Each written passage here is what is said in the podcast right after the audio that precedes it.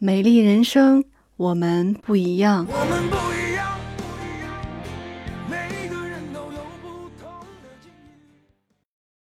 遇。上期跟大家分享了粉底的使用技巧，这期内容我要跟大家分享的是有关色斑的问题。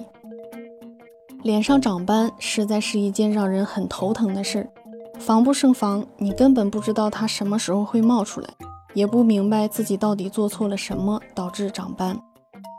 顽固性也是各种皮肤问题里首屈一指的，不大战个三百回合，休想把色斑去除。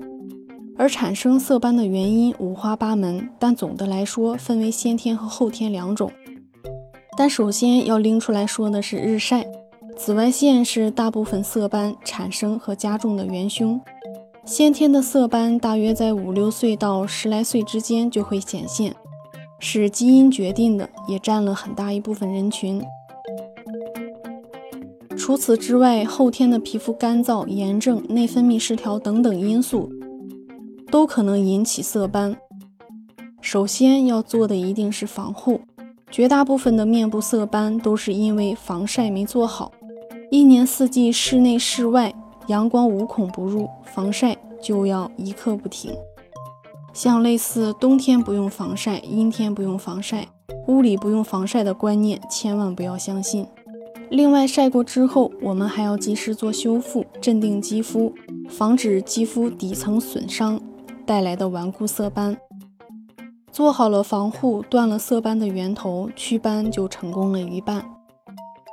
其次是调理，从中医角度来讲，色斑的形成是由于肝气郁结。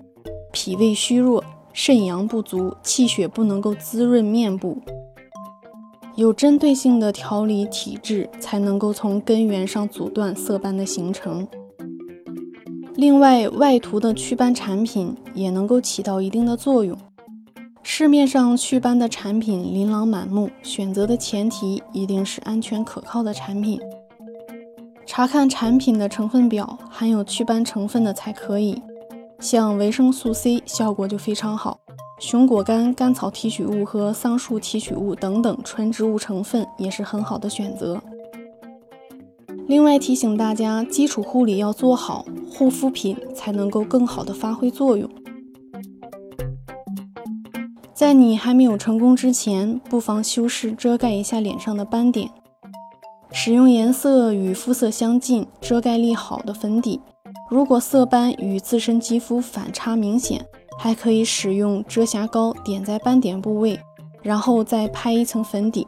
即使脸上暂时有斑，也可以白白净净出门。